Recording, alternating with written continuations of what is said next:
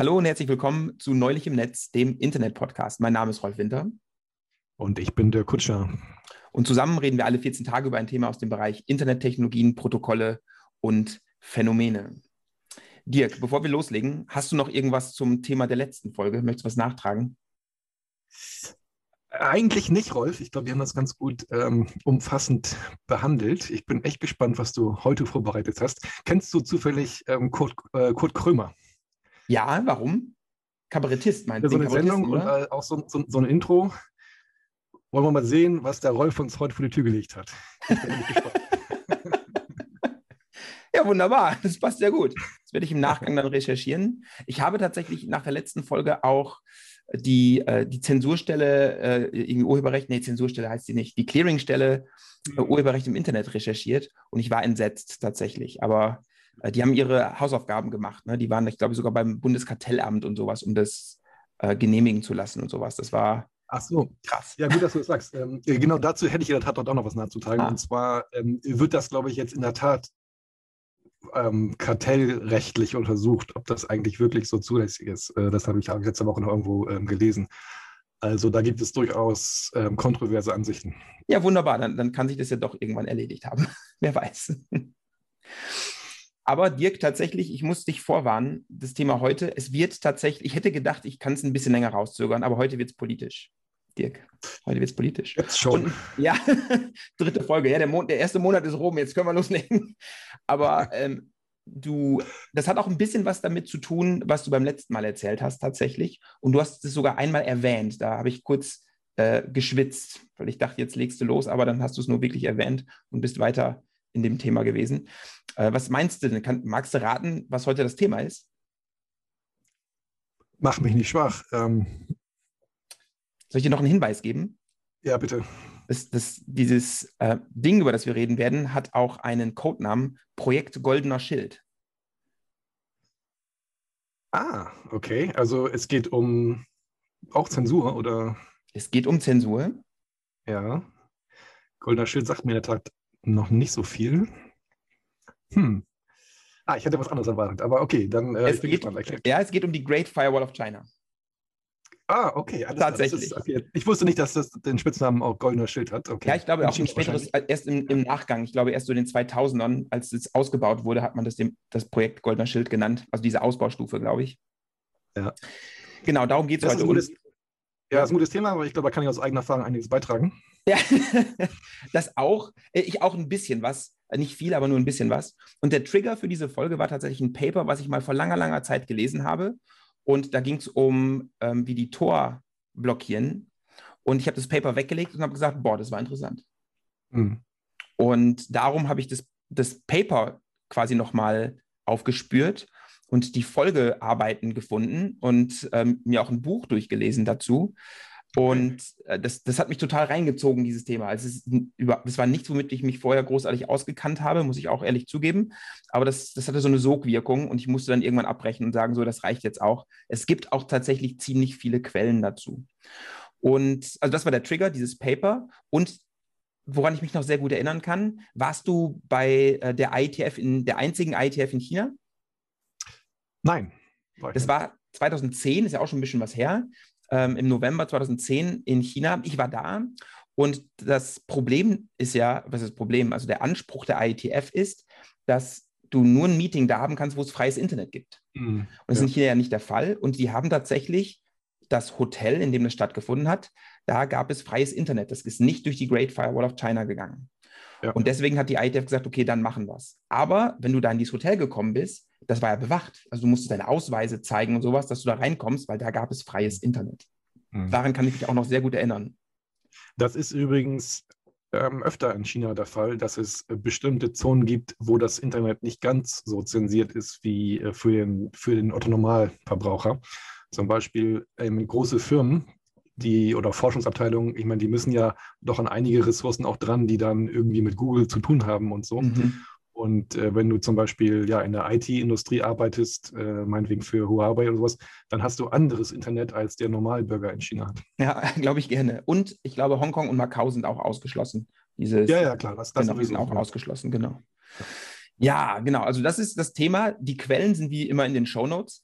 bei den Quellen gibt es noch eine interessante Sache. Viele Quellen äh, haben mit, zumindest zum Teil anonyme Autoren, die natürlich, das sind Autoren, die dann wahrscheinlich Repressalien fürchten könnten, wenn es rauskommt, dass die mal so ein Paper darüber geschrieben haben. Das heißt, das ist eine Besonderheit heute. Viele Quellen haben anonyme Autoren, zumindest zum Teil, sogar die akademischen Paper. Mhm. Ja, da ist dann Alice Bob zum Beispiel mit als Autor drauf ähm, okay. oder äh, Anonymous steht dann auch zum Teil drauf. Einige sind dann aber namentlich genannt. Aber Dirk, was ist denn für dich so Censorship, wenn du das definieren möchtest, müsstest? Naja, das hatten wir beim letzten Mal ja schon so ein bisschen diskutiert, dass es da verschiedene Sichtweisen gibt. Also sowas wie, ich sag mal, ähm, ja, Kontrolle, was in meinem Netz passiert, ähm, hat gelegentlich oder hat in, in verschiedenen Kontexten ja auch äh, legitime äh, Motive, äh, wenn ich eine Firma bin und wenn ich eine Familie bin und so weiter. Und das Gleiche im Prinzip äh, machen halt Länder auch, nur mit, mit ihren eigenen Zielen und eigenen Inhalten, die sie jetzt für, für schlimm achten. Und das ist wirklich ein schwieriges Thema, weil, also aus meiner Sicht, weil, naja, es gibt natürlich immer zwei Seiten. Es gibt das Land, das zensiert und bestimmte Inhalte nicht haben will. Es gibt aber auch dann immer andere Länder, die aggressive Propaganda betreiben. Und da ist es immer so, wenn es darum geht, dass man jetzt zum Beispiel demokratische Prozesse beeinflusst äh, durch fremde Mächte und so, dann, könnt, dann gibt es halt in vielen Ländern oftmals so eine rote Linie, ähm, ab der dann irgendwas, was in Richtung Zensur geht, äh, greift. Mhm. Und in einigen Ländern ist diese Rotlinie halt, naja, das ist mal niedriger und in anderen, anderen etwas höher. Und in China ist sie vermutlich eher etwas niedriger gesetzt. Hm, tatsächlich, genau. Das, das sehen wir dann gleich noch, wenn wir auch zu Zahlen und sowas kommen und Erfahrungsberichten. Also ich muss sagen, ich bin an das Thema ein bisschen blauäugig rangegangen, weil für mich war Censorship na, zum einen Informationen zu, zu blockieren, die nicht gewollt sind.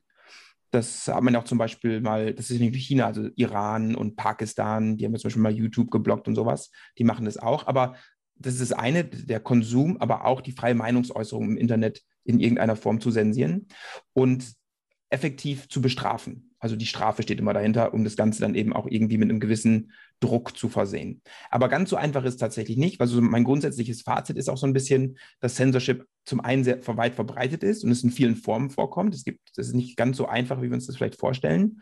Im Internet, im Internet natürlich extrem schwer durchsetzbar, weil alles so groß ist und so viel und so aufwendig, eventuell verschlüsselt. Für den Otto-Normalverbraucher trotzdem effektiv.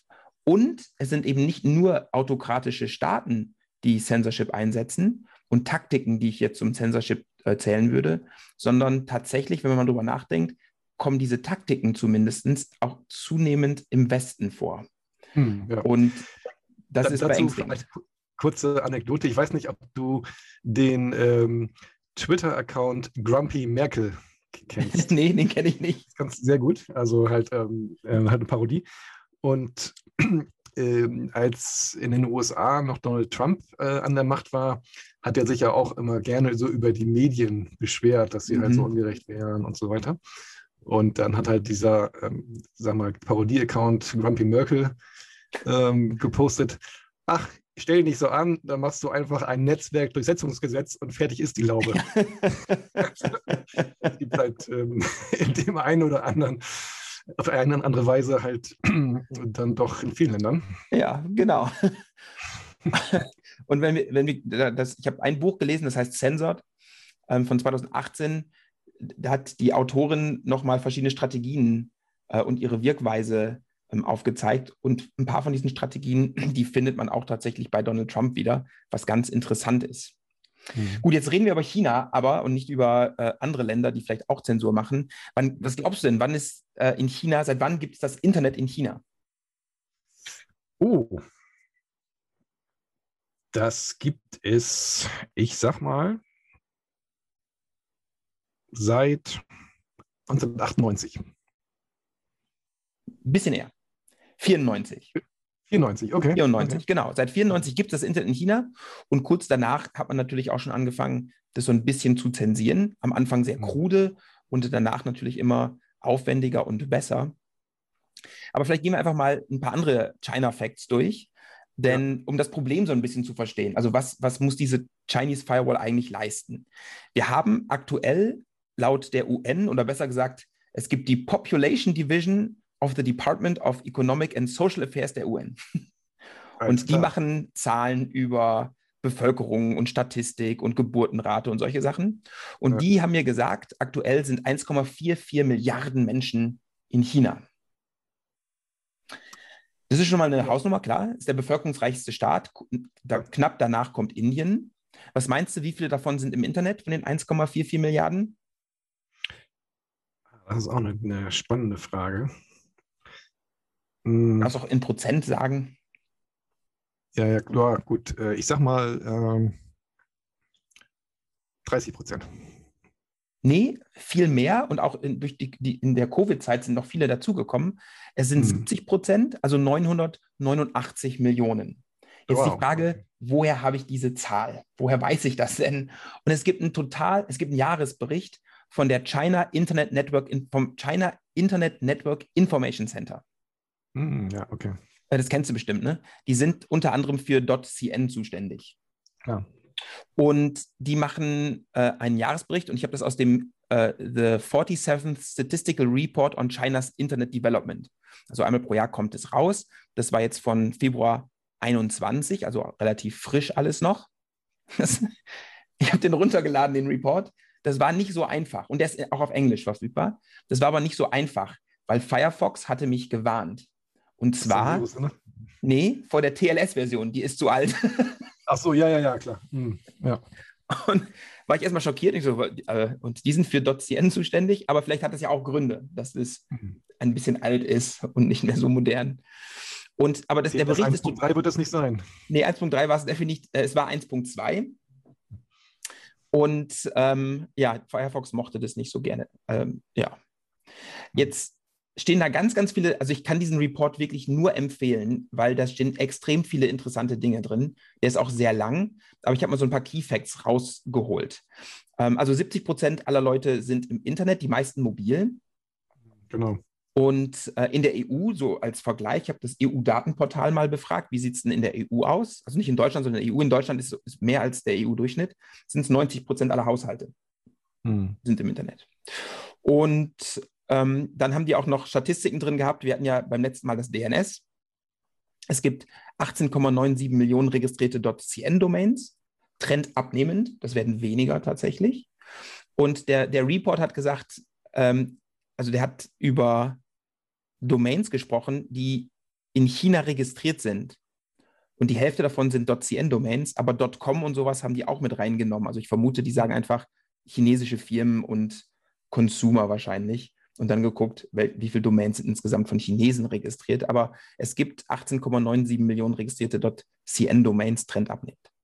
Was natürlich interessant ja, ist. Und, ja? und warum nimmt es ab? Weil, äh, es immer, weil immer mehr andere Non-Country äh, Top-Level-Domains ver verwendet werden, oder? Würde ich auch vermuten und vielleicht viele, das ist ja wie in Deutschland, viele Domains haben ja quasi null Hits, außer der Google-Bot schaut hin und wieder mal vorbei. Gell?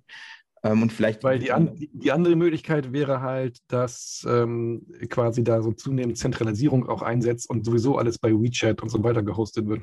Kann sehr gut sein. Das ist, es gibt ja ganz viele Microblogging-Plattformen auch in China, dass sowas einfach genutzt wird, weil man da automatisch auch eine gewisse ja, Leserschaft hat. Das kann schon gut sein. Wobei der Trend nicht gravierend ist, es ist leicht abnehmend, muss man auch sagen. Was natürlich für die Great Firewall of China interessant ist, ist die internationale Bandbreite, weil natürlich da gefiltert werden muss. Und die steht da in dem Bericht drin.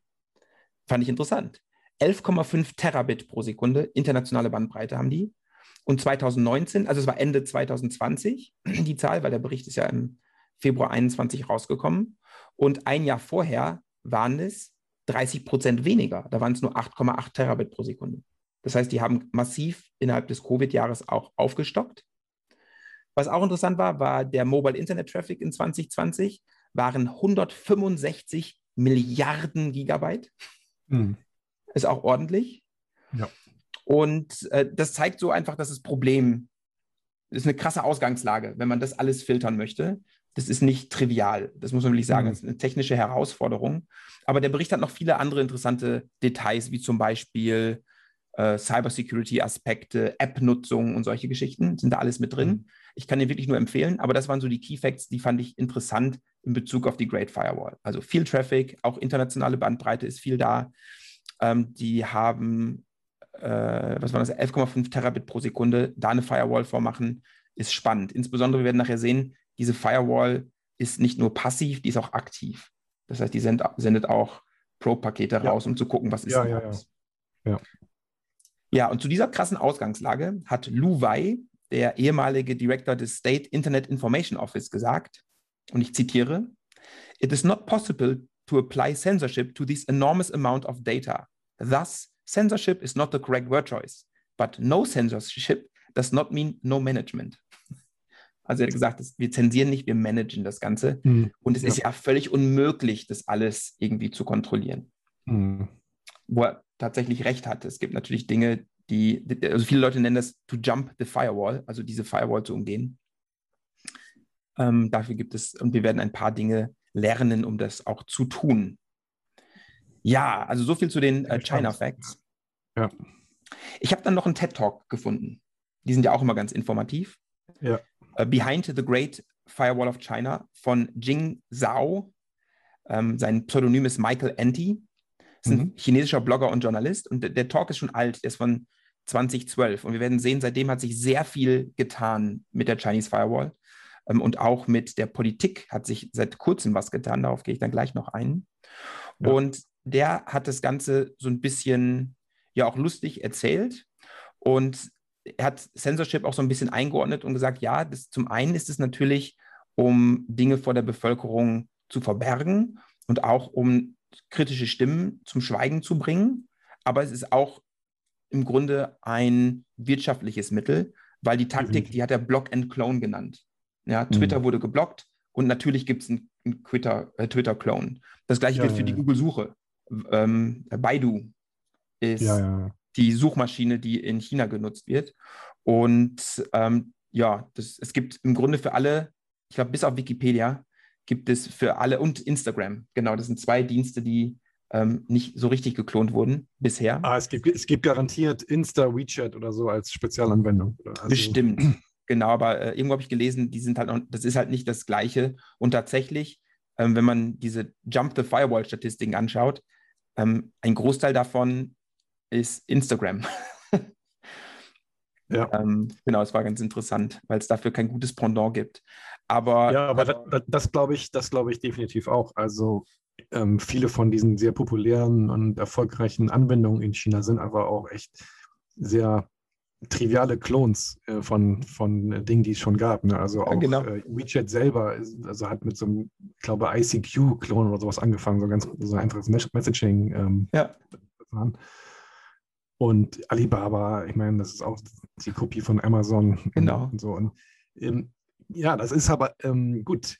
Das ist ein, auch ein spannender Punkt im Prinzip. Ich weiß nicht, ob du dazu noch mehr hast, ähm, zu diesem Thema Wirtschaftsprotektionismus und so weiter. Ein bisschen, aber nicht viel, nee. Okay, weil das ist halt auf der einen Seite, klar, äh, ist, kann man das vielleicht irgendwie auch kritisieren so. Auf der anderen Seite, wenn man sich anguckt, wie es allen anderen Ländern in der Welt geht, die das nicht machen, die vielleicht keine Strategie haben, um eine konkurrenzfähige IT-Industrie aufzubauen, ja. dann kann man es ein bisschen, also zumindest kann man die Motivation verstehen. Ja, total. Er hat auch gesagt, es ist nicht nur wirtschaftlich, dieses Block and Clone, sondern er hat es mit dem arabischen Frühling ein bisschen verglichen. Die haben ja auch das Internet zensiert. Also das, ja. in unterschiedlichen Ländern ist es unterschiedlich ähm, gelaufen. Und er hat gesagt, die Diktatoren, die im arabischen Frühling de, das Internet zensiert haben, die haben das, ein Bedürfnis der Bevölkerung auch zum Erliegen gebracht. Also die, das Bedürfnis nicht, aber die hatten das Bedürfnis, aber die hatten die Mittel nicht mehr, um dieses Bedürfnis zu, zu stillen. Also die wollten twittern oder die wollten Facebook benutzen, die wollten Internetdienste abrufen, das ging jetzt nicht mehr. Und die sind hm. auf die hm. Straße gegangen. Hm. Das heißt, ja. die, da gab es einen Backslash. Und hm. es versucht China natürlich zu vermeiden und hat dadurch auch interne Dienste. Und damit wird das Bedürfnis der Bevölkerung nach diesen Diensten gestillt. Und gleichzeitig wird es stark kontrolliert, weil diese Dienste, die im Land angeboten werden, die reporten natürlich an die Politik. Und die ja. kriegen einen Zensurauftrag von der Politik und die zensieren Beiträge etc. etc. Mhm. Das heißt, das, dieses Zensur, ähm, das Ökonomische und das Bedürfnis der Bevölkerung nach diesen Diensten zu stillen, das geht alles so ein bisschen Hand in Hand. Und er hat das mit einigen Diktaturen äh, im arabischen Frühling verglichen und gesagt, da ist das alles, hat es nicht geklappt. Also entweder blockst du nicht und dann kriegen die Leute alles mit, ähm, oder du blockierst es und dann äh, haben die, gehen die Leute auf die Straße und protestieren, ja. weil du denen was Wichtiges weggenommen hast. Mhm. Und China macht es eben anders. Und es scheint gut zu funktionieren. Und er hat gesagt, 2012 war das ja. Er hat gesagt, zu dem Zeitpunkt gab es schon 300 Millionen Microblogger in China. Also eine ganze Menge. Und vieles kommt jetzt von innen und muss gar nicht mehr von außen kommen. Das Problem ist natürlich, dass du äh, Repressalien befürchten musst. Mhm. Und ähm, was die gemacht haben, ist, die haben ihre eigene Sprache erfunden. Also Dinge, die man ja. ganz normal benutzen kann, auch in normalem Text, die aber eine bekannte Bedeutung bei den Microbloggern hat. Oder dass man Zug äh, ist da entgleist und kein offizielles Staatsmedium hat darüber berichtet. Und die Microblogger haben Fotos rumgeschickt und dann ist es doch rausgekommen und dann ist der, ich glaube, Verkehrsminister ins Gefängnis gekommen und solche Geschichten. Und das haben die Microblogger gemacht oder die, die waren der Grund dafür. Also das, das ist schon gar nicht so schlecht, was da auch im Inneren passiert. Und er sieht dieses Blogging und Social Media als großen Gewinn, ähm, auch ohne ausländische Angebote. Findet er, dass die mhm. Möglichkeit des Internets, dieses Microblogging zu betreiben, einfach schon ein großer Gewinn ist. Genau, mhm. aber wie gesagt, alle chinesischen Dienste, die berichten natürlich proaktiv alles an den Staat. Und ja. er hat gesagt, das wird mittlerweile, Zensur wird zum Teil selektiv gemacht. Also was, was es wohl in China häufig gibt, ist, dass die, die äh, Bundespolitiker, Lokalpolitiker manchmal auf dem Kieker haben und die loswerden wollen. Mhm. Und dann werden plötzlich Berichte über diese Lokalpolitiker nicht mehr blockiert, sogar angestachelt und befeuert, und dann wird man die los. Also, mhm. dass man dann das, dieses Mittel des Microbloggings benutzt und die, die, die Zensur dazu, die dann einfach da loszulassen und sagen, das wird jetzt alles nicht mehr blockiert, wir wollen den loswerden. Über diese Person kann alles gesagt werden, was ja. man denn möchte. Ja, das ist interessant, weil ähm, abwählen kann man sie ja nicht. Ja, genau. Und dann gibt es entweder, werden halt, ja, wird Korruption halt direkt aufgedeckt oder es wird halt dann so quasi Rufmord gemacht. Ja, der absolute Wahnsinn. Und er selbst sagt aber auch, ähm, die Luftqualitätsdaten in Peking, da wo er wohnt, die holt er sich von der amerikanischen Botschaft. Weil ah, ja. die, aus offiziellen Kanälen, die sind immer so gut.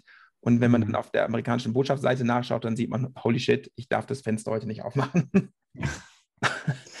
genau, das war einfach so ein, der hat so ein bisschen über, über das Klima auch im Land gesprochen und was da so auch im Land passiert, das war, das hörte sich erstmal auch ein bisschen positiv an. Und dann habe ich das Buch Censored gelesen. Das ist, also ja. der, der, offizielle Titel ist Censored Distraction and Diversion Inside China's Great Firewall von Margaret E. Roberts und das ist ihre Doktorarbeit, die sie da nochmal als Buch publiziert hat, von 2018. Mhm. Und seitdem hat sich ein bisschen was geändert, das kann ich schon mal voraussagen. Ja. Und was sie interessanterweise gemacht hatte, die hat es so ein bisschen in Kategorien eingeteilt, also diese, diese Strategien von Censorship. Und sie nennt die, die Censorship in China Porous Censorship, also poröse oder löchrige Zensur. Ja. Und was sie gesagt hatte, und das hatte mich erstmal verwundert, dass dieses Jumping der Great Firewall, also die, die Great Firewall zu umgehen, steht nicht unter Strafe. Ja, ich weiß. Ein Gesetz, das sagt, das darf man nicht. Da, dafür ja. kann man nicht ins Gefängnis kommen. Das ist äh, über insgesamt ganz interessant. Es wird ja auch nicht verheimlicht oder so. Das ist ja also in, in China auch jedermann bekannt, dass es diesen Firewall gibt. Ja, das, das, ihre Statistiken sagen da was anderes tatsächlich. Also vielen jungen, ah, vielen jungen Leuten ist es bekannt, alten Leuten ja. gar nicht. Und selbst vielen jungen Leuten, denen es bekannt ist, die versuchen die gar nicht zu umgehen.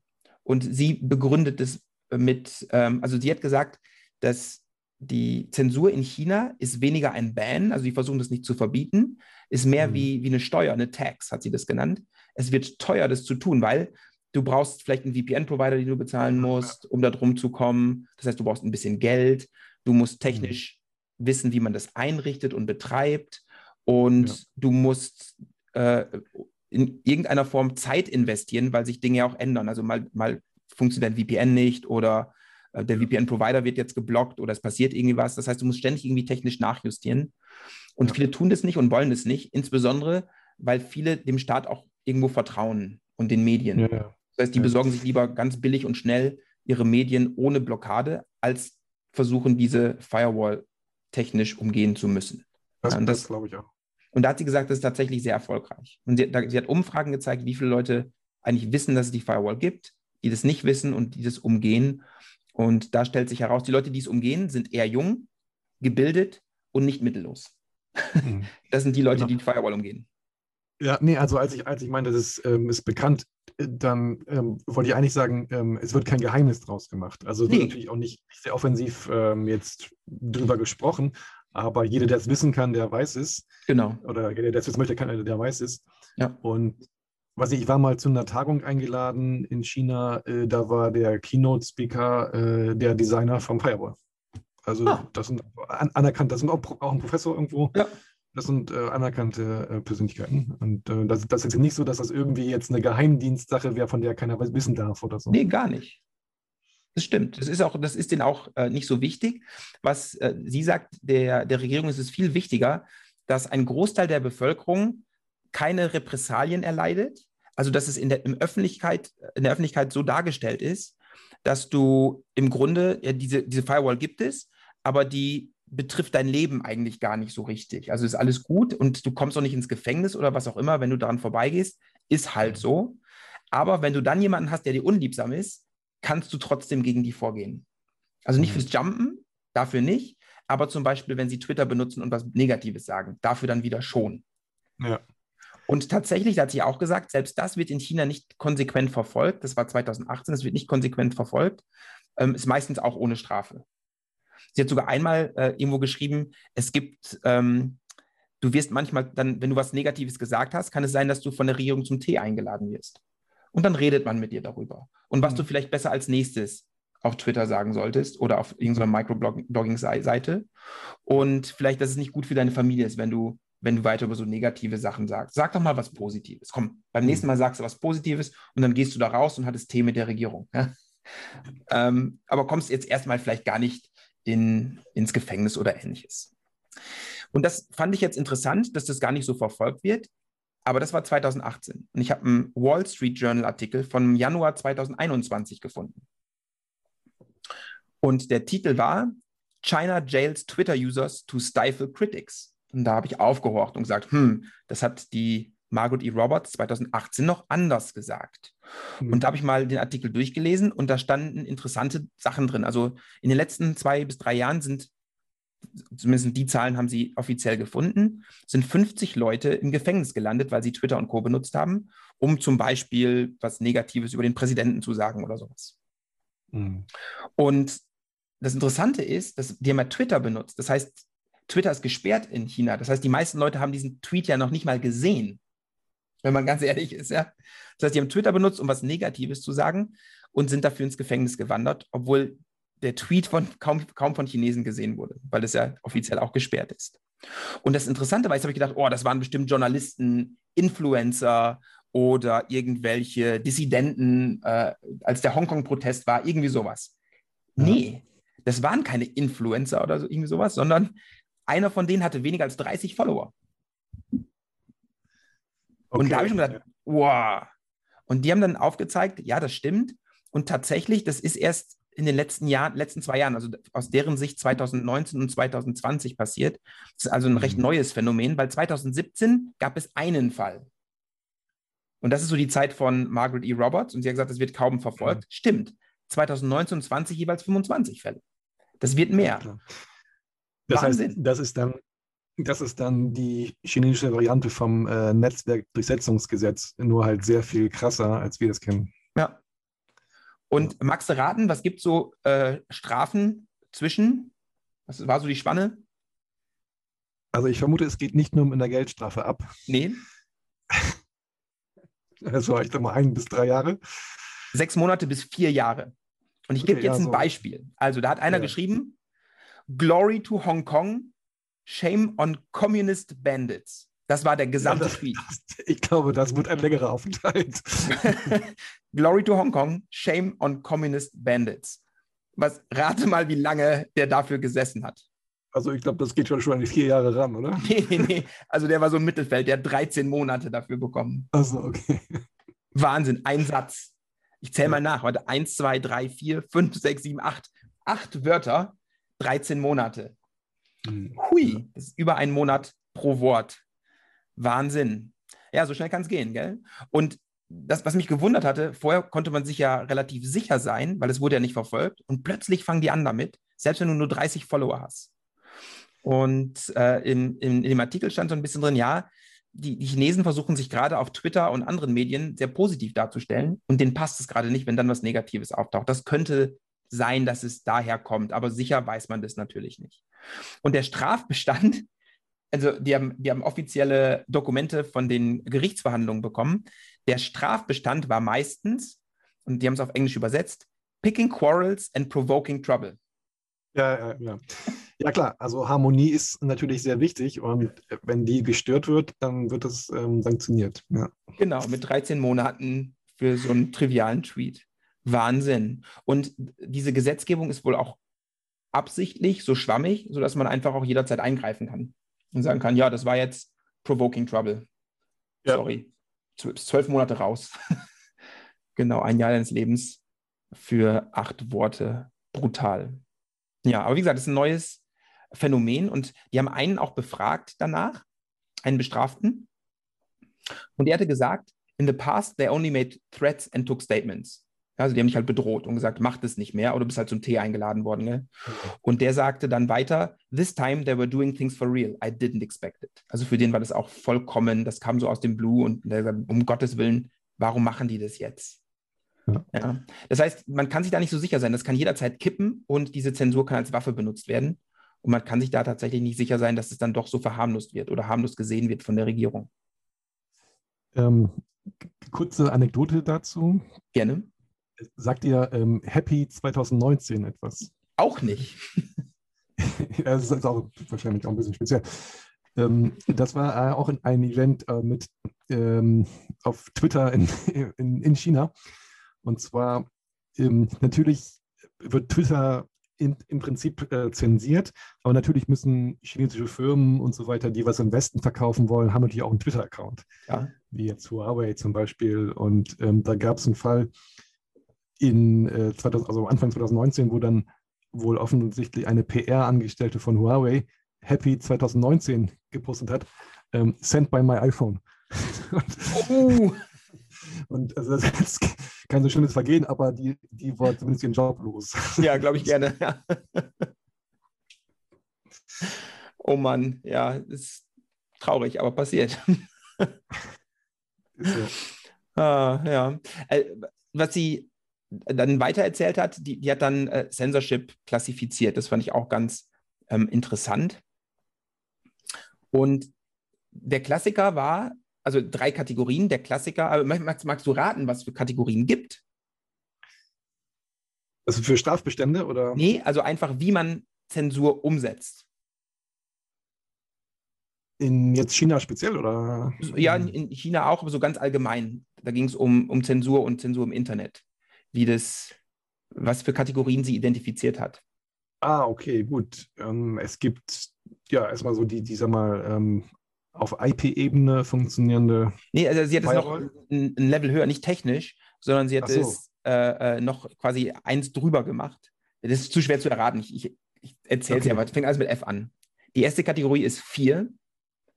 Ah, und vier okay. ganz klar Angst schüren, ne? also Strafen und ähm, eventuell auch äh, publik machen, dass du was Böses gemacht hast und in irgendeiner. Form ähm, die Leute in Angst versetzen, sodass sie das gar nicht begehen. Ja, mhm. dass sie sich eben nicht negativ ausdrücken. Und vier würde ich jetzt mal so nach Nordkorea ähm, verorten. Da wird es, glaube ich, ganz klassisch noch gemacht. Das Problem an vier hat sie gesagt, und da hat sie natürlich recht, es kann nach hinten losgehen. Dieses, sie hat es Dictators Dilemma genannt, ähm, weil du wolltest natürlich auf der einen Seite, dass die Leute nicht äh, ja quasi in die Revolte gehen und dich vom Thron mhm. stoßen. Das heißt, du musst dich schon irgendwie auch zufrieden halten. Andererseits sollen sie nicht sagen, dass du doof bist, dass andere Leute das nicht vielleicht auch auf den Gedanken kommen. Und das ist eine, also es ist ganz schwierig, nicht Repressalien als Diktator zu befürchten, aber auch gleichzeitig die Leute so in Schach zu halten, dass sie dich nicht äh, stürzen, nicht aus, nicht, nicht aus Hass stürzen, sondern daraus äh, stürzen, weil äh, sie anfangen, jetzt soziale Medien zu benutzen, um, um dich zu diskreditieren. Und es ist teuer und schwer zu überwachen, muss man auch sagen. Ja, klar. Ja. So, das zweite ist auch F-Friction, hat sie es genannt. Und das macht China. Also vier ist gar nicht so ähm, das, was China macht, sondern die, die nehmen die anderen beiden Methoden. Das erste ist Friction. Und das bedeutet einfach den Zugriff erschweren. Und das, das muss ja. gar nicht so offensichtlich sein. Also zum Beispiel, man kann auch den Zugriff verlangsamen, einfach ja. Bücher aus Bibliotheken entfernen oder äh, Suchmaschinenergebnisse umsortieren, zum mhm. Beispiel. Ja, das können die ja veranlassen. Fehlerseiten anzeigen, die gar nicht auf Zensur hinweisen. Aber es gibt auch den, das, ich, ich, ich wusste es nicht, wusstest du, dass es den China Internet Maintenance Day gibt? Nein. Maintenance Day. Internet Maintenance Day. Ist, ist, das so wie, wie ähm, äh, Kehrwoche in Baden-Württemberg? so, wo, wo, wo, der Dreck rausgerannt ist. Es ist tatsächlich so, dass, dass, es gibt diesen, diesen Tag, oftens auch mehr als einen Tag, wo du häufiger als Internet-User mal eine Webseite nicht besuchen kannst und dann steht da ja Under Maintenance oder irgendwie sowas. Und zufällig ist es zum Jahrestag der Proteste auf dem Tiananmen-Platz. Ah, okay, ja, ja, ja. ja. Genau. Und dann, viele Webseiten gehen dann einfach nicht. Ja. Klar. Ähm, und das sind so Dinge, die, das, das nennt sie Friction. Also einfach äh, den, ja. den Zugriff schwieriger machen. Und für mhm. viele Autonomalverbraucher reicht das schon. Und die zweite Taktik, die gemacht wird und die auch ziemlich effektiv ist, ist das Flooding. Also in irgendeiner Form gezielte, massenhafte Verbreitung von Fehlinformationen. Mhm. Aber eben auch positive. Also es muss nicht was Negatives sein. Muss ich sagen, der ist doof. Ist ein Lokalpolitiker, den ich loswerden will, sondern das kann auch was sehr Positives sein. Also zum Beispiel während des, des Jahrestages der Proteste auf dem äh, Tiananmen-Platz kann man jetzt plötzlich alle Medien auffordern, nur noch positive Dinge zu schreiben. Also mhm. klar ist da jetzt gerade ein Bürgerkrieg in irgendeinem Land ausgebrochen. Das kann man auch noch in drei Tagen berichten. Heute ist einfach mal schönes Wetter oder die mhm. Kirschblüte oder was auch immer. Irgendwas Tolles, irgendwas Positives erzählen. Keine negativen Nachrichten während dieser Tage.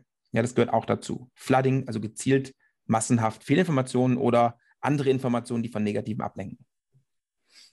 Ja, und die Vorteile von diesen beiden Methoden, Friction und Flooding, also einmal den Zugang erschweren und gezielt Informationen verstreuen, dass die meisten diese ungewollten Informationen dann gar nicht mehr finden. Und die, die es tun, die kann man eventuell besser identifizieren, weil sie natürlich Aufwand betrieben haben und das kann man eventuell verfolgen und erkennen durch die Chinese Great, äh, die Great Chinese Firewall. Ja. Hm. Genau, also ein Großteil der Bevölkerung wird dadurch gar nicht erst bestraft oder verfolgt, über, überwacht. Das heißt, die, die, die Bevölkerung erlebt keine Repressalien und das ist gut aus der Sicht der Regierung, weil die haben ja gar nichts Negatives zu berichten. Denen geht es doch gut. Ja. Also die Regierung mischt sich in deren Privatleben nicht ein, alles ist toll. Ja. Aber das treibt so ein bisschen, hat sie gesagt, einen Keil zwischen den Eliten, die das eben doch tun, also ja. junge Leute, die technisch versiert sind und ein bisschen Geld haben, um sich einen VPN-Endpunkt im Ausland zu mieten. Mhm. Ähm, die haben eine ganz andere Informations- Quelle und eine Sicht auf die Realität als die Massen, die das eben nicht können. Und das treibt so einen Keil dazwischen, was eventuell auch gewollt ist. Ja, das kann man ja auch ähm, gezielt machen. Und was noch hinzukommt, die meisten Leute interessieren sich nicht sonderlich für Politik. ja. Das ist auch ein Phänomen, was nicht nur im Westen ist, sondern auch natürlich in China. Und die, die nehmen sich gar nicht die Zeit, sich zu informieren. Mhm. Ähm, ja, also bei, was bei den, als wir über diese Klo ähm, Clones gesprochen haben von, von sagen wir, westlichen ähm, Websites und Diensten, äh, Wikipedia ist ja schon blöd, wenn man das nicht nutzen kann. Also ich gehe davon aus, dass es sowas in der Art auch in China gibt. Also Anscheinend nicht. Also Wikipedia ist wohl blockiert. Ja, klar. Ähm, eine Zeit lang waren es nur die chinesischen Seiten. Also eine Zeit lang waren nur die chinesischen Seiten blockiert. Das heißt, wenn du Englisch ja. sprechen konntest, hast du die Information immer noch bekommen. Aber ich glaube, mittlerweile ist Wikipedia ganz blockiert und es gibt noch keine adäquate, keinen adäquaten Ersatz dafür. Hm. Ja, äh, ich hatte das übrigens interessant. Ich mal, war mal bei so einem Event, da war der ähm, Gründer von Wikipedia, Jimmy Wales, auch eingeladen. Und ah. da hat er auch so ein bisschen berichtet über seine Gespräche mit der chinesischen Regierung und die haben ihm auch gefragt, so ja, ob er, sag mal, äh, die Sicherheit irgendwie anders machen könnte, dass man erkennen könnte, auf welche Seiten die Nutzer zugreifen und so. Ja. Und das waren wohl längere Verhandlungen, aber das ist ja dann auch ein bisschen der, der Witz bei Wikipedia, dass es halt mit TLS ähm, geht es halt quasi an, okay, man hat noch das Sprachkürzel davor, en.wikipedia.org, aber was danach kommt, ähm, sieht man ja nicht, wenn TLS jetzt richtig implementiert genau. ist. Und äh, das war denen wohl äh, lange ein Dorn im Auge. Und, aber das, also richtigerweise hat das natürlich bei Wikipedia jetzt zu keiner Änderung geführt. ja, das, das ist äh, gut so. Das hat dafür geführt, dass, dazu geführt, dass sie geblockt werden, aber so ist halt. Ja, natürlich, klar. Also, aber ja. ähm, auf der anderen Seite ist das vielleicht dann einfach die, die bessere Alternative. Denke ich auch, ja. Ist auch so tatsächlich, dass Anonymität im Netzwerk in China nicht erlaubt ist, äh, weil zum Beispiel chinesische Social-Media-Kanäle die sind, ähm, die müssen die, die echte Identität ihrer ja. User quasi einfordern. Das ist ja. in China alles nicht erlaubt. Darum, da, da ist Anonymität ganz, ganz schwierig, auch innerhalb des Landes. Und was ich vielleicht zum Abschluss noch aus dem Buch sagen möchte, bevor wir dann zur Technik übergehen, mhm. ähm, es ist tatsächlich so, dass vier, ich habe gesagt, es wird nicht so eingesetzt, das stimmt nicht ganz, denn für einen gewissen Teil der Bevölkerung wird vier eingesetzt, insbesondere bei Aktivisten, Journalisten, Influencern und so weiter. Da wird natürlich immer noch vier eingesetzt. Und tatsächlich diese Verstöße, die man da im Internet begehen kann, sind sehr vage gehalten. Also zum Beispiel gibt es harms the interest of the nation. Mhm. Spread rumors or disturb social order. Ja. Insults or defames third parties. Jeopardizes the nation's unity und so weiter. Du findest immer was, wenn du, wenn du einen Tweet oder sowas absetzt, das irgendwie darauf passt. Und darum bei, bei Aktivisten und so weiter, die werden eben dann ja mal zum Tee eingeladen oder jetzt, wie wir gesehen haben, auch dann tatsächlich mal einfach ins Gefängnis gesteckt.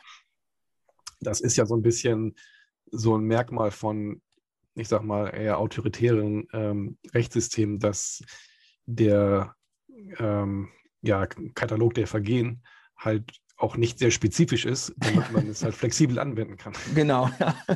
Ist ja auch gut, so Flexibilität im Gesetz, dass man sich eigentlich, eigentlich immer irgendwie ins Gefängnis bringen kann.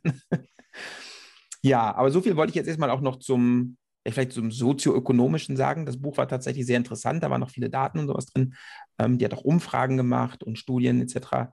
Das war tatsächlich sehr interessant, aber da musste ich mich auch irgendwann von lösen, weil das ist ja der Internet-Podcast, da soll es um Technik gehen und dazu kommen wir jetzt. So, wir hatten beim letzten Mal DNS ja zum Beispiel. Ja. Und bei DNS hattest du schon richtig gesagt, DNS kann man blockieren oder Antworten ähm, senden, die nicht vom autoritativen DNS-Server kommen oder von einem Cache, sondern die man quasi faked oder Redirection und was auch immer. Also das DNS war ja relativ einfach, insbesondere dann, wenn es nicht verschlüsselt war und das meiste davon ist ja heute nicht verschlüsselt. Und ich habe auch gelesen, tatsächlich in 8.8.8.8, glaube ich, in China funktioniert interessanterweise. Ich weiß nicht, ob das immer noch, das war ein älterer Artikel, ich weiß nicht, ob das immer noch gilt, aber zumindest sehr lange Zeit hat zum Beispiel 8.8.8.8 funktioniert. Aber auch da wahrscheinlich, weil die meisten Leute das gar nicht einsetzen würden. Könnte man vermuten. Könnte man, ja. Ja, ja was gibt es denn sonst noch, was man machen könnte? Beziehungsweise, weil man noch anders eingreifen kann. Also Richtig, genau. Es, ja, es gibt ja noch andere Dinge. Was ja. gibt es denn sonst noch, Dirk? Was kann man denn sonst noch machen? Naja, man kann das übliche ähm, äh, Blocklisten für IP-Adressbereiche machen, ganz, genau. ganz trivial. Exakt. Wobei das natürlich immer schwierig ist. Das ist, das ist so ein Moving Target, da muss man immer nachjustieren. Genau. Das ist ein hoher Maintenance-Aufwand, aber tatsächlich wird das gemacht, ja.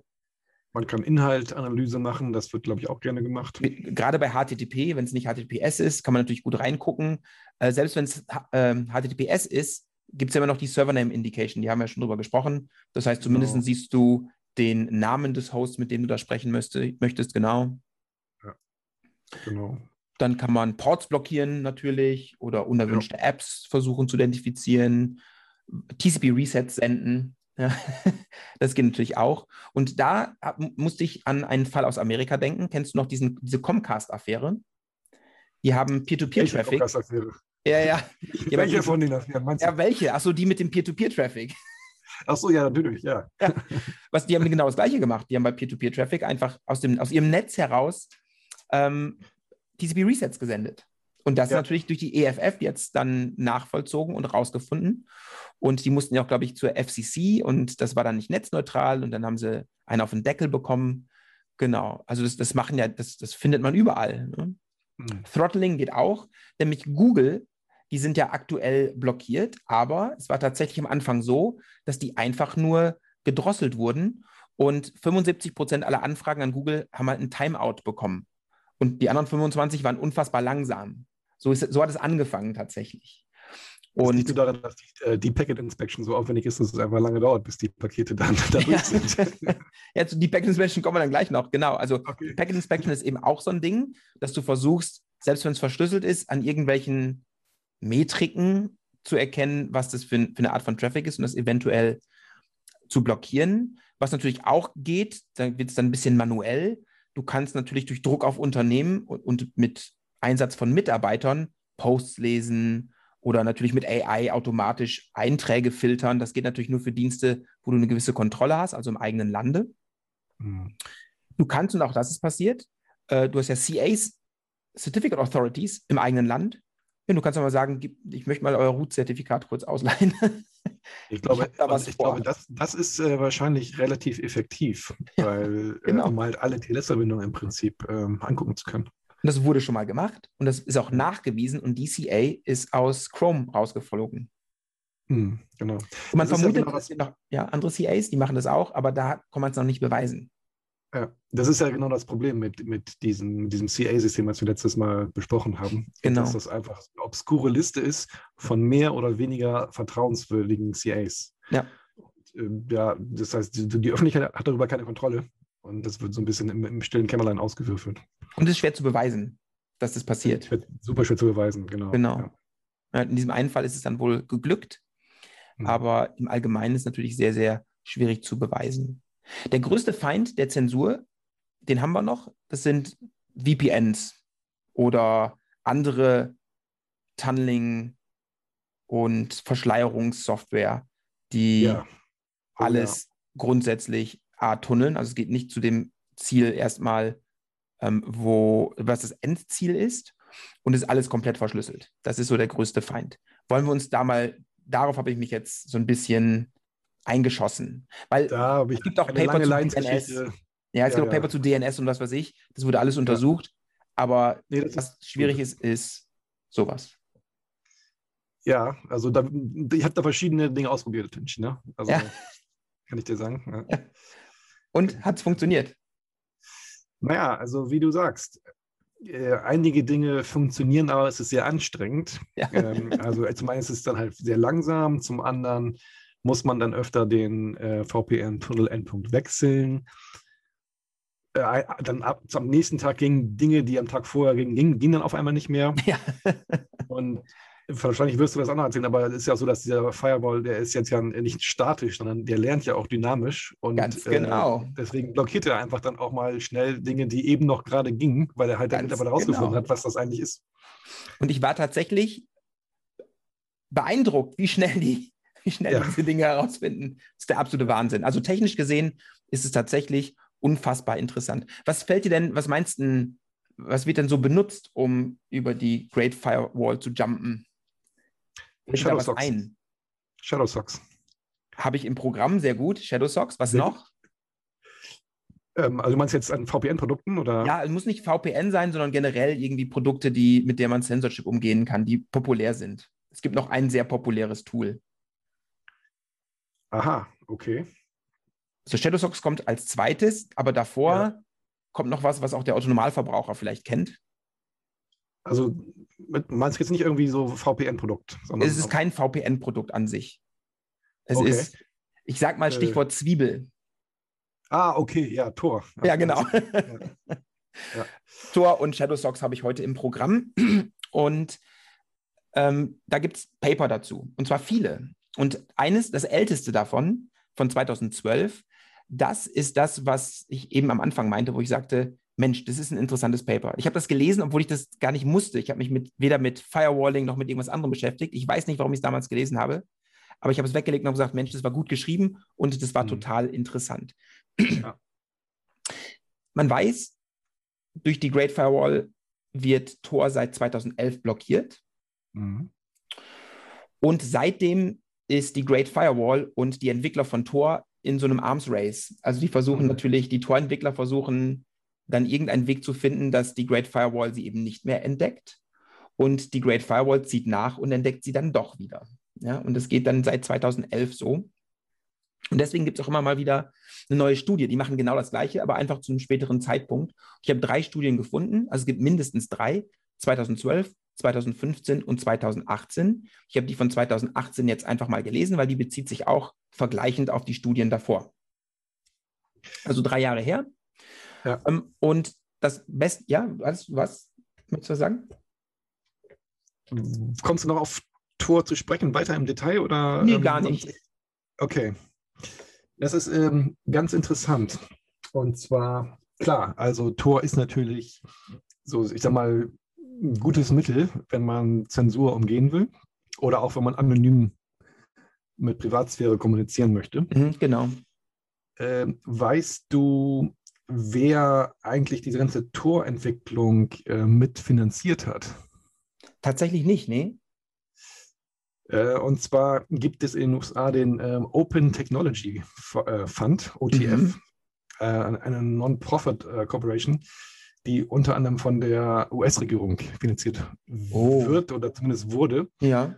Und die ähm, also es gibt die US Agency for Global Media, die das irgendwie äh, da von der die Mittel kommen. Okay. Und die, diese gleiche ähm, Agency hat unter anderem Dinge wie das Radioprogramm Radio Free Asia, vermutlich auch früher Radio Free Europe äh, finanziert. Aha. Ähm, das ist ähm, nicht uninteressant. Also das soll jetzt nicht sagen, dass es irgendwie äh, legitim ist, äh, Dinge zu zensieren oder sowas, aber das sind halt immer so äh, da spielen halt auch noch andere Interessen äh, eine Rolle. Und ja. früher war, war quasi der Firewall, war der Radio Jammer äh, äh beim eisernen Vorhang. Ja.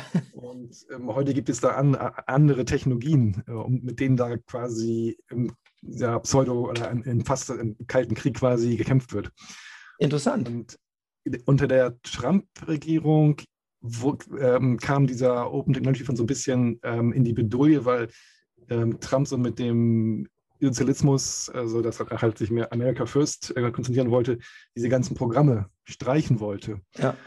Und ähm, was vielleicht also jetzt aus US-Sicht nicht so die schlauste, nicht unbedingt die schlauste Entscheidung äh, ist, wenn man ähm, solche Dinge, also wie Tor weiter, ähm, sagen wir, sich entwickeln sehen möchte. Ja.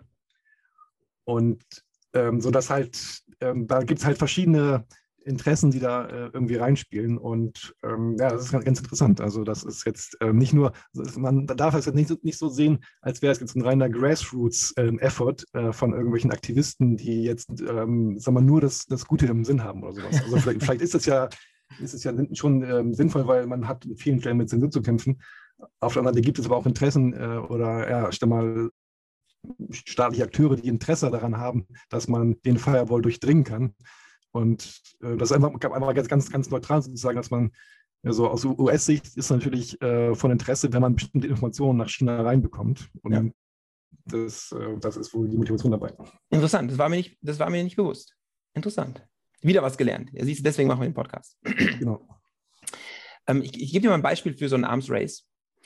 Ähm, also wo quasi Tor vorgelegt hat und die Great Firewall eine Antwort gefunden hat. Es gibt ja den Tor-Zensus, also du kannst ja äh, herunterladen, wer im Tor, welche, welche Relays im Tor-Netzwerk aktiv sind. Und die sind offensichtlich veröffentlicht. Die kann man sich ja bei, ich glaube, acht Relays kann man sich die, diesen Zensus ähm, holen. Und damit das nicht so einfach wird, also wenn ich weiß, welche, welche Tor-Relays es gibt, kann ich die einfach alle immer runterladen, immer alle blockieren und damit ist Tor ausgeschaltet. Die Antwort war einfach nicht veröffentlichte Tor-Bridges. Und die Antwort der Great Firewall darauf war Deep Packet Inspection und Active Probing. Und darum geht es heute so ein bisschen, okay. ähm, weil das ist ganz interessant. Ja, also die Studie, die, auf die ich mich beziehe, äh, heißt, ist von, ist von 2018 und heißt Analyzing China's Blocking of Unpublished Tor Bridges. Weil die Published Tor Bridges sind natürlich einfach, die Unpublished Tor Bridges sind die, die interessant sind. Und wie gesagt, mit den 2000, mit der 2012er und 2015er Studie vergleicht sich diese Studie, deswegen kriegt man so das ganze Bild auch ein bisschen mit. Und was die gemacht haben, ist, die haben einen Tor-Client in China gehabt und drei eigene unpublished Tor-Bridges in den USA, Kanada und in der UK. Das war so deren Setup. Das erste, was sie aber gemacht haben, ist, die haben natürlich auch die öffentlichen Tor-Knoten in ihre Studie mit reingenommen, ne? also die, die im Tor-Zensus drin sind. Und die werden geblockt. Und insbesondere die, die den Tor-Zensus vorhalten. Ne? Also der Tor-Zensus kann ja von diesen, ich glaube, acht oder neun äh, Knoten heruntergeladen werden. Und da kommt man einfach nicht hin. Da kriegt man ein hm. TCP-Reset tatsächlich zurück. Das, was die Firewall macht. Also wenn man dann TCP-Verbindungen aufbaut, man kriegt ein TCP-Reset zurück. Hm.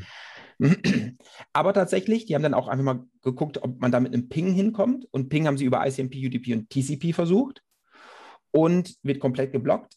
Interessanterweise 0,2 Prozent aller Pings werden aber beantwortet. Okay, das hm. ist auch ein bisschen sehr viel Friction. Ja, sehr viel Friction. Es kann natürlich auch sein, dass da irgendwas schiefgelaufen ist, man weiß es nicht. Ja, Oder wo es mal Zeiten gab, vielleicht hat sich der Torzensus ja auch verändert. Und dann gab es so, einen, so einen kurzen Zeitraum, wo im Zensus plötzlich Relays drin war, die die Firewall noch nicht kannte oder umgekehrt oder wie auch immer, ich weiß es nicht. Das so genau weiß man es nicht, aber 0,2 Prozent aller Pings sind tatsächlich durchgekommen. Äh, die Autoren haben keine äh, Antwort darauf oder keine Spekulation darauf irgendwie in ihr Paper geschrieben, aber mhm. es ist verschwindend gering. Also diese Published Relays im Konsensus dann, also das waren die Tor-Nodes, die den Konsensus auch halten. Und die Published Relays, die sich im Tor-Konsensus befinden, ähm, ja, die erreicht man irgendwie nicht. Ne? Also die werden tatsächlich, wenn mal eine neue, wenn mal ein neues Relay hinzukommt, dauert es im, im Schnitt zehn Minuten, bis die identifiziert sind und danach ist die gesamte IP geblockt. geblockt. Mhm. Ja. Also wenn, wenn ein neuer Relay in den Zensus hinzukommt, so maximal zehn Minuten identifiziert und die gesamte IP ist geblockt. Das war früher wohl noch anders. Also in den früheren Studien war das so, dass die, die Portnummern geblockt wurden auf diesen IPs. Mhm.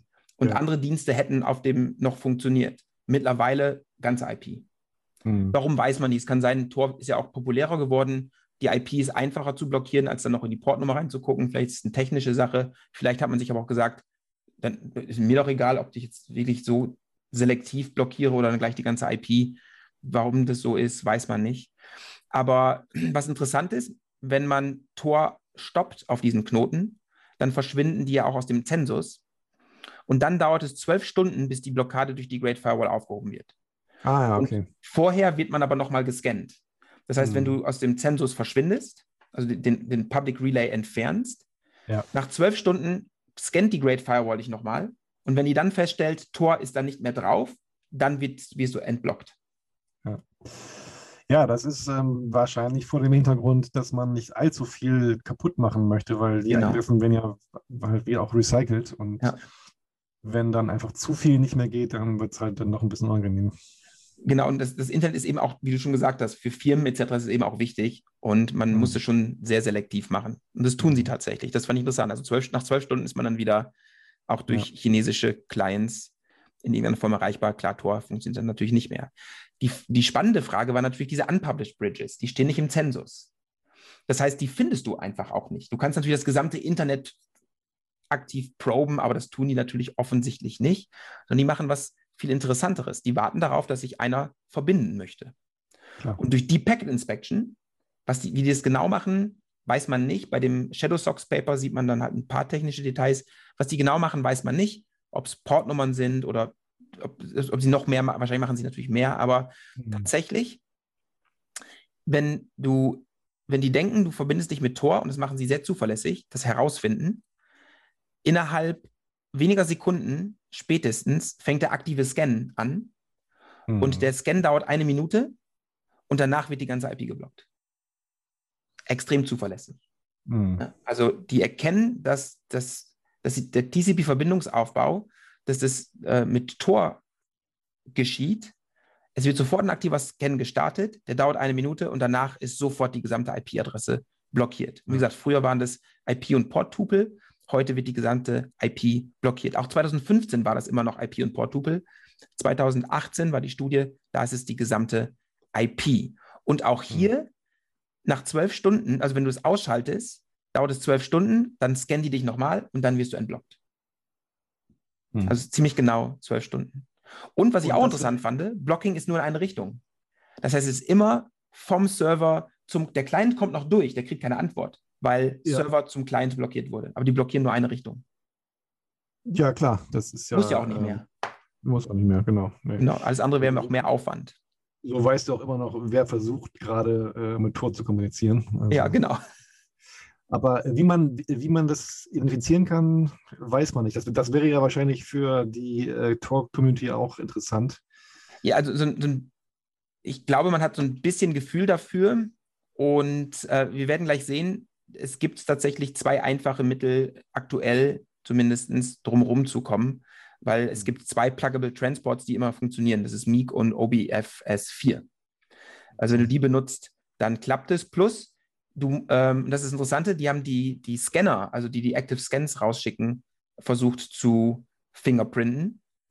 Und die haben 44 Stunden lang alle 10 Sekunden eine Verbindung versucht aufzubauen zu, einem, zu einer unpublished Bridge. Hm. Und was die aber auch gemacht haben, ist, die haben alles, was aus äh, äh, alle Scans blockiert. Also die haben nicht geantwortet auf diese Scan-Pakete, weil dann, dann waren die, dann sind die nicht in die Blockade reingekommen. Und so konnten die hm. relativ schnell alle 10 Sekunden das testen und haben Scans bekommen. Und tatsächlich ist es so, innerhalb dieser 44 Stunden haben die 934 Scanner-IPs, also Quell-IP-Adressen, gefunden. Das waren sehr viele. Weil das wäre was Einfaches, wenn du so eine, so eine Liste von IP-Adressen hast, von den Scannern, kannst du die einfach nicht beantworten und alle anderen können es dann immer noch benutzen. Ja, das mhm. war so die mhm. erste Idee. Das ist nicht ganz so einfach, weil es sehr viele sind. Die kommen alle aus China tatsächlich, die IP-Adressen. Mhm. Nicht verwunderlich. Aber tatsächlich, die haben sich die Pakete angeschaut und die haben festgestellt, die äh, TCP-Scans haben eine MSS von, also die Option, die MSS-Option von 1400. Ja. Das ist ja ungewöhnlich. Ja. Und daran könnte man sie erkennen. Also das war so eine Methode, ähm, wenn ihr eine MSS von 1400 seht, antwortet niemals auf dieses Paket. Das ist ein Scanner. Das kann, sich, das kann temporär sein, ne? das, das kann sich dann natürlich ja. ändern, aber diese Pluggable Transports, die waren da ein bisschen besser. Und was sie auch festgestellt haben, ist, die IPs, die 2012 und 2015 am meisten gescannt haben, die tauchen heute nicht mehr auf. Das heißt, auch diese IPs werden rotiert und das heißt, IP-Listen werden da tatsächlich mit hoher Wahrscheinlichkeit einfach nicht funktionieren. Hm, ja, gut, die liegen ja in der Cloud und äh, das genau. wird auch dynamisch ja. äh, erzeugt. Und außerdem ist sowieso fragwürdig, ob das jetzt probates Mittel ist, weil wenn das funktionieren würde, ist es ja für einen sagen wir, ähm, staatlichen Akteur kein Problem, dann Cloud-Ressourcen im Ausland auch, auch, zu beschaffen. Und ja, natürlich. Also, genau. Das ist überhaupt kein Problem. Und jetzt zur, zur ähm, Erkennung von, von äh, Tor-Traffic.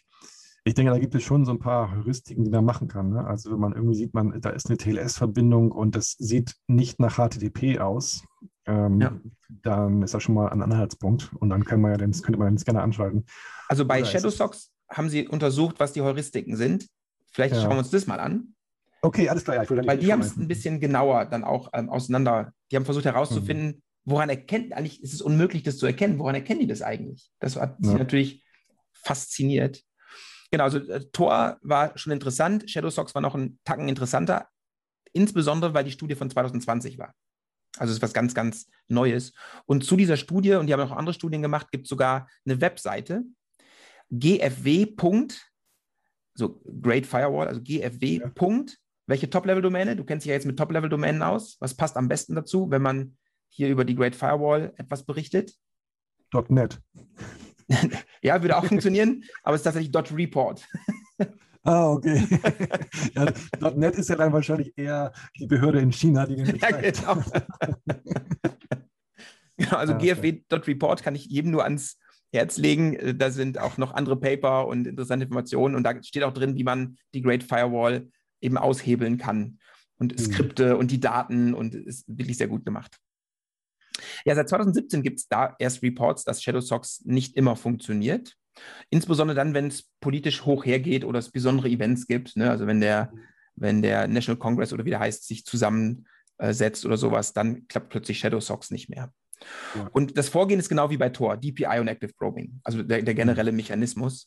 Und die Active Probes sind aber ein bisschen anders als bei Tor, denn das sind äh, replayed Packets erstmal, also die, die, die sehen den Verbindungsaufbau und ändern wenige Bytes im, im Packet-Header und machen eine, quasi eine Replay-Attacke. Und ja. die, die zweite Salve von Paketen, das sind Pakete unterschiedlicher Länge, die random erscheinen. Das sind so die okay. Pro-Pakete, die da ja, ja. so kommen. Ja.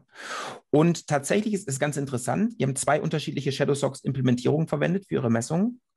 Und es hat sich herausgestellt, die eine Implementierung hat Pakete bekommen, die sich unterscheiden von der anderen. Das heißt, die Great Firewall scheint tatsächlich diese Implementierung auseinanderhalten zu können, Mhm. was interessant war. Die haben insgesamt 51.000 Active Pro Pakete bekommen und du erinnerst dich an die 900 noch was IPs, die 2018 an Tor äh, oder die Tor gescannt haben. Aktuell sind es für ShadowSocks 12.000 IPs. Ja. Ja, Sh- Shadowstocks scheint irgendwie ähm, den Behörden ein Dorn im Auge zu sein, weil es einfach ähm, ja, sehr gut funktioniert hat. Sehr einfach ist. Also, Ja. genau, und es, genau, genau. Und es scheint, zumindest laut Autoren, scheint es populär zu sein, insbesondere bei Akademikern und Studenten. Ja, genau. Und da Genau. gab es ja auch irgendwie diesen äh, Takedown-Event.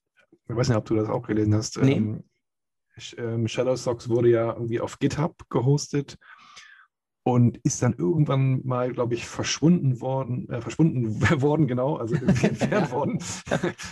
Und ähm, ja, wohl offenbar auch unter Druck der, der chinesischen Regierung. Also ich habe jetzt die Story nicht mehr ganz parat, aber Ja. das könnte man im Nachgang nochmal recherchieren. Also und dann, dann irgendwann ist es wieder aufgetaucht. Oder, oder noch, so wie immer, wie es dann ist, dann einfach an verschiedenen anderen Stellen, äh, wo das halt äh, repliziert und Ja. ähm, also kriegt es halt nicht weg. Aber ja, das scheint denen wirklich ähm, in Dorn im Auge zu sein, genau. Total. Und das ist ähm, ein unfassbarer Aufwand, der da betrieben wird. Die haben auch äh, in der Studie die IP-Adressbereiche oder die IP-Adressen verglichen mit denen aus den Tor-Studien und da gab es so gut wie kein Overlap. Es kannte, also es kann zwei Gründe haben. Entweder es gab wieder, man hat wieder einfach rotiert, dass man nicht immer, dass man nicht so leicht blockiert werden kann, die Scanner. Ähm, Oder man hat eine eigene separate Infrastruktur dafür. Das kann natürlich auch sein, aber das wird man nie herausfinden. Wahrscheinlich wird es äh, Rotation sein, weil 12.000 IP-Adressen, so langsam wird es halt auch wirklich viel. Genau, auch hier muss man sagen, 20% aller Replay-Probes, also nachdem du quasi ein Paket hingeschickt hast, sehen die das und schicken das quasi nochmal hin mit leichten Veränderungen, also einige Bytes werden verändert.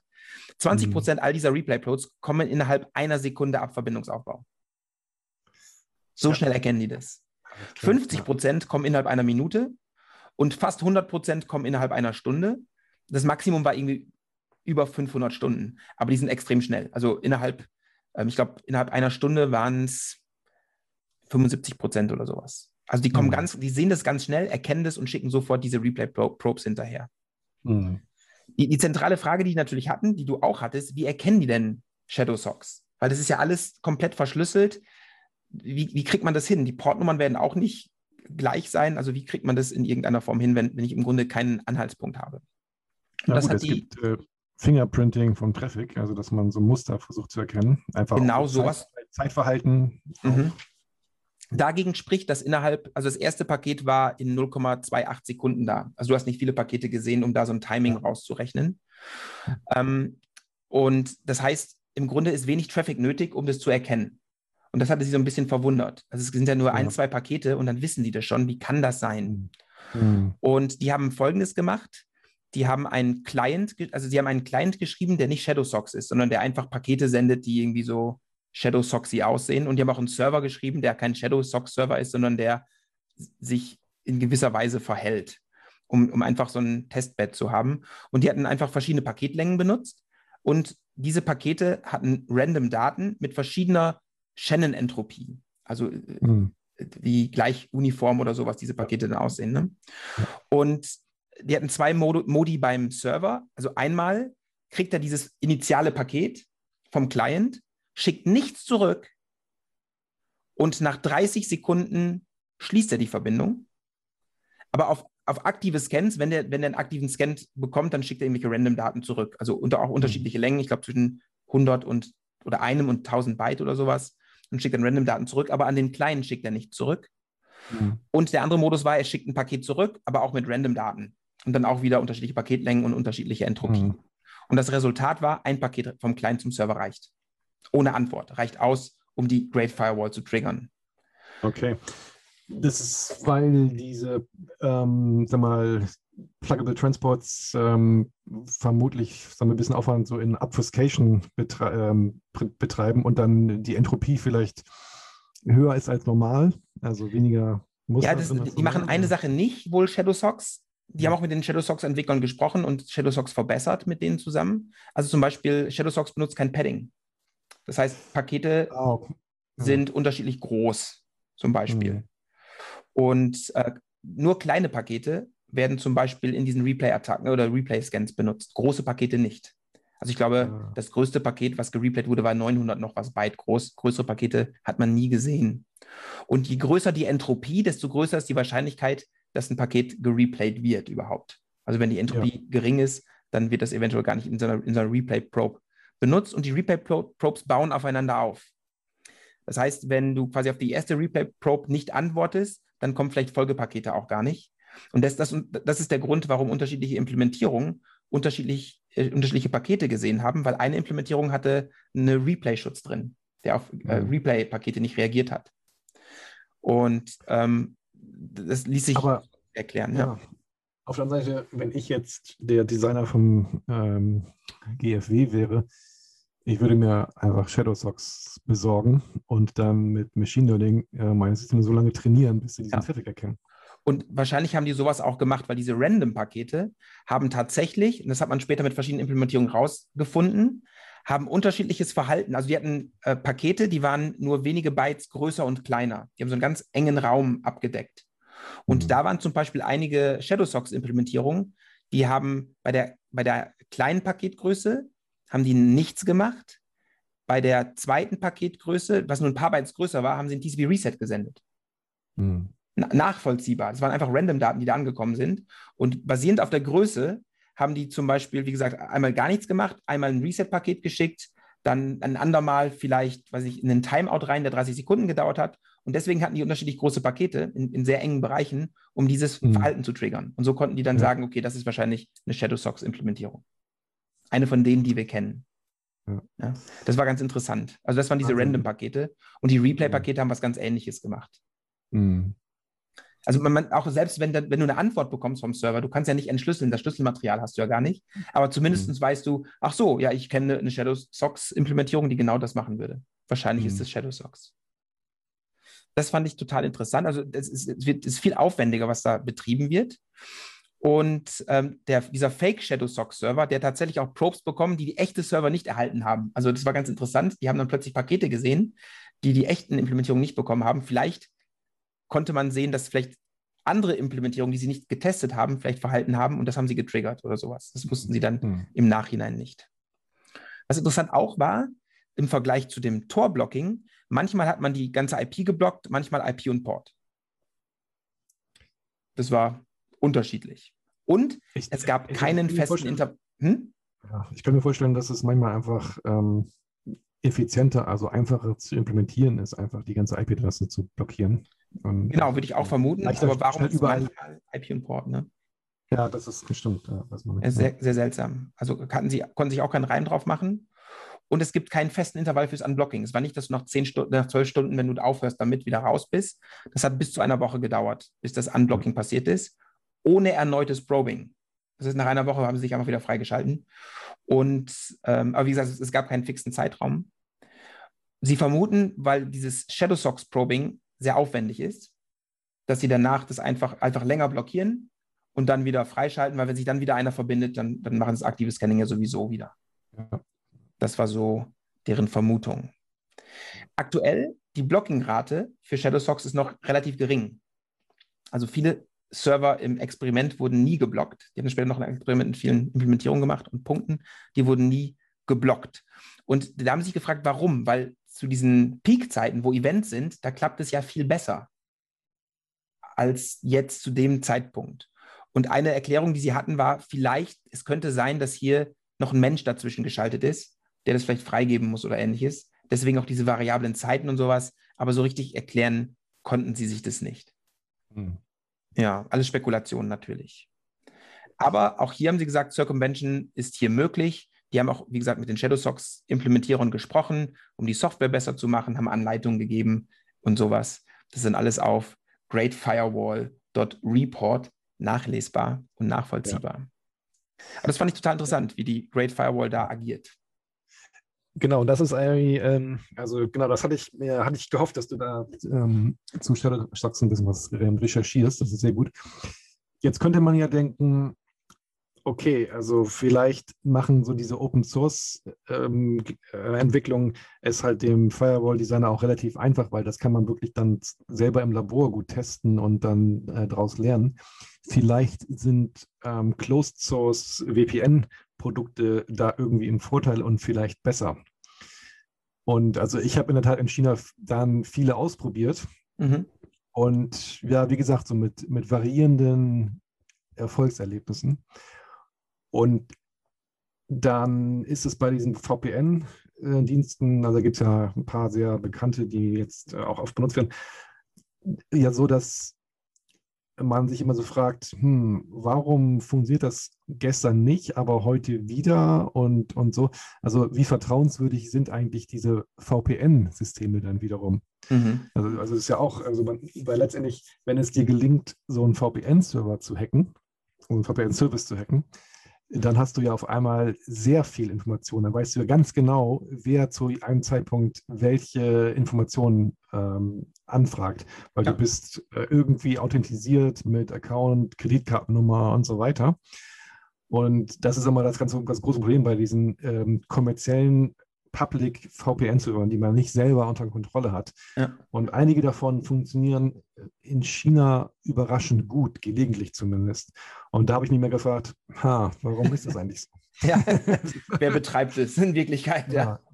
Genau. Ja, es ist tatsächlich so, das ist noch eine andere Facette von ähm, diesem ganzen äh, ja, Internet und was man da machen kann, wie man zensieren kann. Es gibt ja auch ganze Hacker-Schwadronen, auch von Russland und in China, wenn die sich da mal eingehackt haben, dann und es nicht erkannt wird, dann ist natürlich auch das Problem, dass deine Identität da irgendwie festgehalten ist und die haben Zugriff auf die Daten.